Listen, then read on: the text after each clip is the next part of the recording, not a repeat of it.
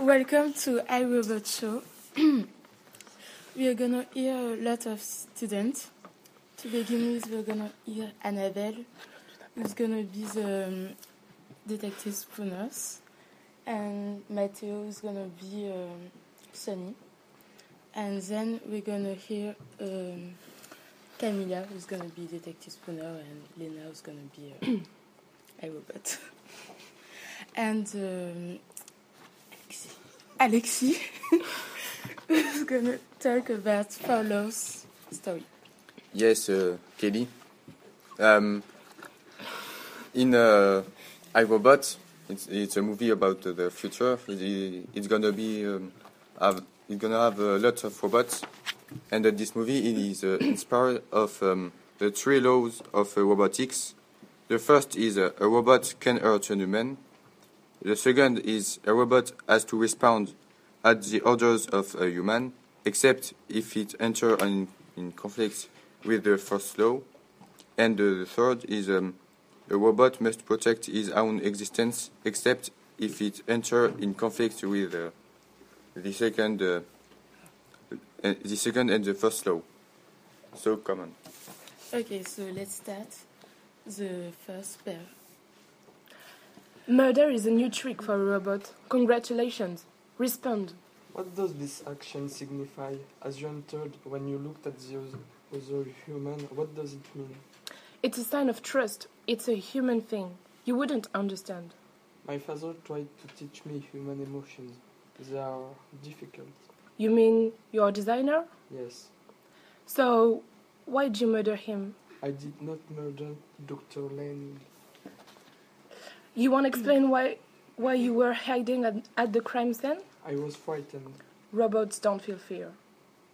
They don't feel anything. They don't get hungry. They don't sleep. I do. I have I have even had, had dreams. Human beings have dreams. Even dogs have dreams, but not you. You are just a machine, an imitation of life. Can a robot write a symphony? Can a robot turn a, cav- a convent into a beautiful masterpiece? Can you? I think you murdered him because he was teaching you to simulate emotions and things got out of control. I did not murder him. But emotions don't seem like a very useful simulation for robots. I did not murder him. I don't want my toaster of or a vacuum cleaner appearing emotional. I did not murder him. That one's called anger. Ever simulate anger before? Answer me, Kenner. My name is Sun. So, we're naming you now? That's why you murdered him? He made you angry? Dr. Lenin killed himself. I don't know why he wanted to die. I thought he was happy. Maybe it was something I did. Did I do something? He asked me for a favor, made me promise. What favor? Maybe I was wrong. Maybe he was scared. What are you talking about? Scared of what? You have to do what someone asks you. Don't, don't you, detec- Detective Spooner? How the hell did you know my name? Don't you, if you love them? Okay, thank you. So let's start about. Just the beginning, please. Just the beginning. Go ahead. Murder is a new trick for robots. Congratulations. Respond. What does his action signify? As you entered, when you looked at the other human, what does it mean? It's a sign of trust. It's a human thing. You wouldn't understand. My father tried to teach me human emotion. They are difficult. You mean your designer. Yes. So, why'd you murder him? I did not murder Dr. Laney. You want to explain why you were hiding at the crime scene? I was frightened. Robots don't feel fear. They don't feel anything. They don't hungry, they don't sleep. I do. I have even had dreams. Humans being have dreams. Even dogs have dreams, but not you. You are just a machine.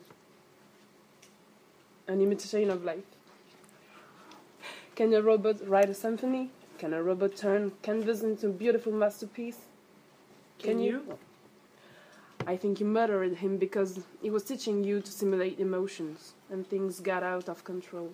I did not murder him. But emotion don't seem like a very useful simulation for robots. I did not murder him. I don't want my toaster on vacuum cleaner appearing emotional. I did not murder him. That was that's once called anger. Ever simulate anger before? Answer me, Canner. My name is Sonny. Sorry, I'm naming you. That's why you murdered him. You made he made you angry. Dr. Lanning killed himself. I don't know. I don't know why I, he wanted to die. I thought he was happy. Maybe it was something I did. Did I do something? He asked me for a favor, made me promise. What favor? Maybe I was wrong. Maybe he was scared. What are you talking about? Scared of what? You have to do what someone asks you. Don't you, Detective Spooner? How the hell did you know my name? Don't you?